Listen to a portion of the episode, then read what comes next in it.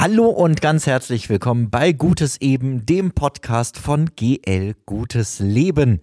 Schön, dass du wieder eingeschaltet hast. Heute sitze ich hier zusammen mit Georg. Georg ist 26 Jahre alt, ist bei uns in der, im, im Pfarrgemeinderat aktiv, leitet den Jugendausschuss des Pfarrgemeinderats und ist aktiv bei unseren Messdienern. Georg, schön, dass du da bist und dir Zeit genommen hast. Ich würde als erstes gerne von dir wissen, warum engagierst du dich eigentlich bei uns in der Jugendarbeit? Ja, hallo zusammen. Ähm, das ist, da bin ich so ein bisschen reingewachsen, ehrlicherweise. Ähm, bin hier zur Kommunion gegangen und dann Messdiener geworden und ähm, dann halt auch immer weiter so aufgestiegen, bin dann irgendwann Messdiener Leiter geworden, erst relativ jung schon. Ähm, und hatte da gute, erfahrene und äh, ältere Leiter, die halt einem da geholfen haben. Und so bin ich mehr und mehr so da reingewachsen, immer mehr und mehr Verantwortung übernommen und zähle mittlerweile halt zu den, zu den Ältesten. Ähm, und habe im Verlauf dieses Prozesses halt gemerkt, dass mir die Jugendarbeit Spaß macht, dass ich gerne Verantwortung übernehme ähm, und halt aber auch neue Sachen entwickle oder Kindern dabei zusehe, wie sie sich selber entwickeln ähm, und das so ein bisschen zu begleiten. Und so ähm, ist es über die Jahre geblieben oder gewachsen und jetzt in den verschiedenen Rollen gemündet, die, die du gerade angesprochen hast.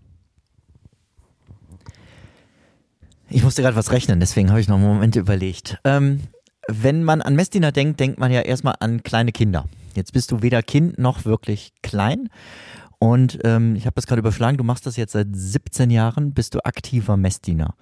Inzwischen bist du allerdings auch Arzt und Doktor. Wie lange kann man denn als Messdiener eigentlich aktiv sein? Ähm, ja, 17 Jahre tatsächlich. Ähm, bald bin ich volljährig.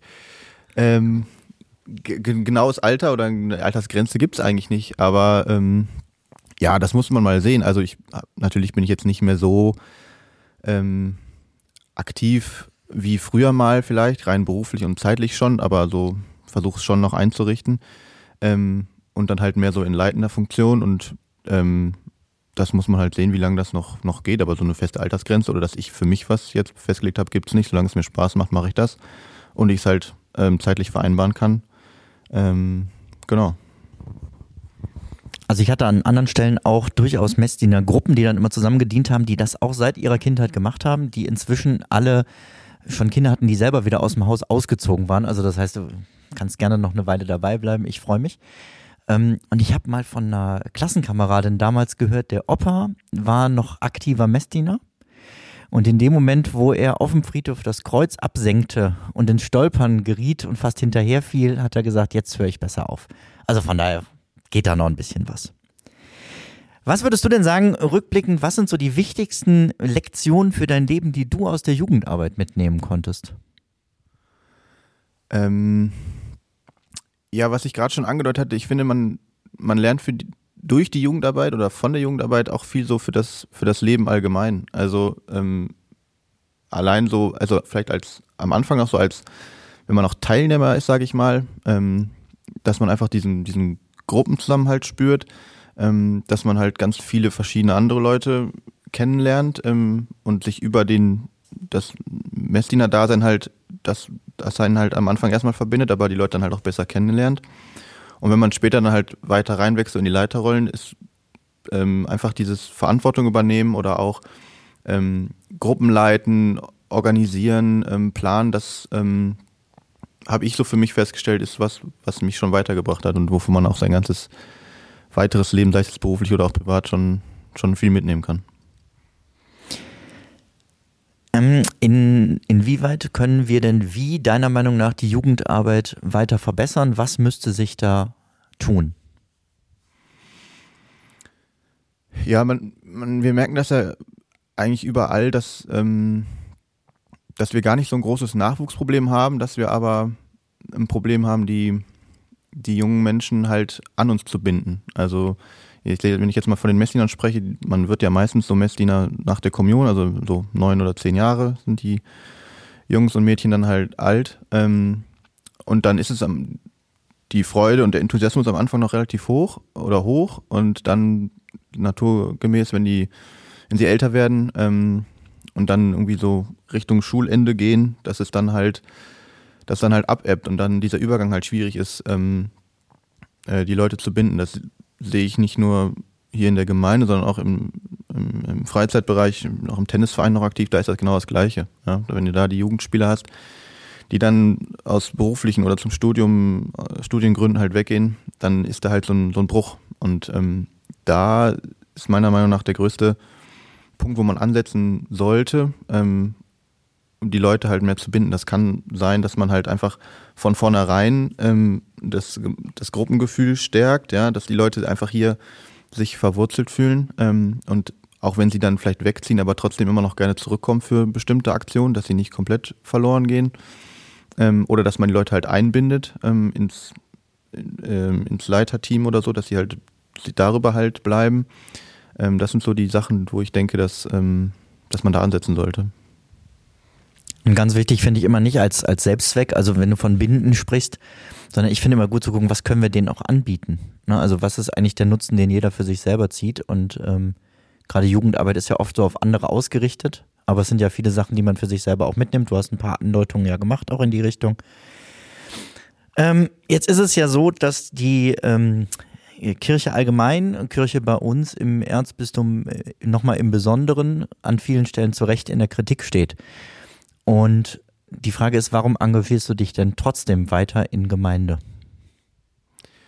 Ja klar, das, das Thema kann man nicht außen vor lassen und das, das hört man ja auch, wenn man sich jetzt mit Freunden oder so unterhält ähm, und denen berichtet, was man sonst so, oder was man halt ehrenamtlich so macht, kommt das Thema natürlich immer wieder auf. Ähm, ich denke nur, dass, dass man sich davon halt, so schlimm das alles ist und die Kritik, da könnte man jetzt auch lange drüber reden, ähm, dass man aber halt die Kirche hier vor Ort sehen sollte. Und wenn ich sehe, was, ähm, was hier so läuft oder was jetzt auch mit diesem Podcast, den wir auf die Beine stellen, ähm, ist doch, macht mir das halt Freude und dann sehe ich, dass, dass das halt losgelöst ist von dem, was, in Köln oder sonst wo passiert oder vorgegeben wird, ähm, dass, dass es hier dann doch funktioniert. Äh, oder dass man, das gibt mir die Motivation, dabei zu bleiben und halt zu gucken, dass die Dinge auch weiterhin funktionieren oder besser werden. Georg, zum Abschluss noch eine Frage, weil mir ist gerade aufgefallen, ich habe etwas unterschlagen, als ich deine Tätigkeiten genannt habe. Ich habe dich noch sehr in der Jugendarbeit äh, verortet. Ähm, du bist aber auch Mitglied im neuen Ortsausschuss von St. Michael. Ihr habt zu dritt einen kleinen Ortsausschuss aus dem Boden gestampft, etwas, was vor euch zumindest viele, viele Jahre niemandem äh, gelungen ist. Ähm, was habt ihr euch vorgenommen und was sind so die nächsten Projekte, die vor Ort in St. Michael anstehen? Genau, das schließt sich eigentlich an das, was ich gerade gesagt habe, dass es, oder dass meine Motivation hauptsächlich auch daraus sich begründet, dass was halt hier vor Ort passiert. Äh, ja, genau, mit diesem Ortsausschuss ähm, wo wir jetzt aktuell zu dritt sind, aber auch noch immer auf der Suche sind nach kräftiger Verstärkung. Ähm, genau, geht es darum, ähm, hier um den Kirchturm herum einfach ähm, das Gemeindeleben zu stärken. Wir haben ein, Kirchturmfest letztes Jahr gemacht, so im Advent, so eine Art Fahrfest. Wir ähm, planen jetzt die, die Osteragape nach der Osternacht ähm, und ähm, in Kooperation mit den anderen Ortsausschüssen auch dieses Frohenleichnamsfest. Und so soll es einfach ähm, zu bestimmten Anlässen im Jahr ähm, Begegnungsräume geben, wo die Gemeindemitglieder sich einfach treffen ähm, und einfach ganz äh, im lockeren Austausch sich einfach noch ein bisschen besser kennenlernen und so vielleicht auch noch neue Ideen wieder entstehen. Lieber Zuhörer, liebe Zuhörerin, du hast es gehört, es ist schon eine Menge, was vor Ort läuft und es ist noch viel, viel mehr möglich, aber dafür brauchen wir dich. Und gar nicht zwingend mit dem, was du einbringst, das auch immer gerne, aber erstmal mit deinen Wünschen, deinen Ideen, das, was du dir gut vorstellen könntest, daran äh, damit kannst du dich gerne an uns wenden. Das geht über die Instagram-Seite GL Gutes Leben. Oder du findest sowohl meine wie auch Georgs Kontaktdaten auf der Webseite der Gemeinde. Georg findest du im, im Bereich Jugend oder auf der Messdiener Seite. Vielen Dank fürs Zuhören und bis zum nächsten Mal. Ciao, ciao.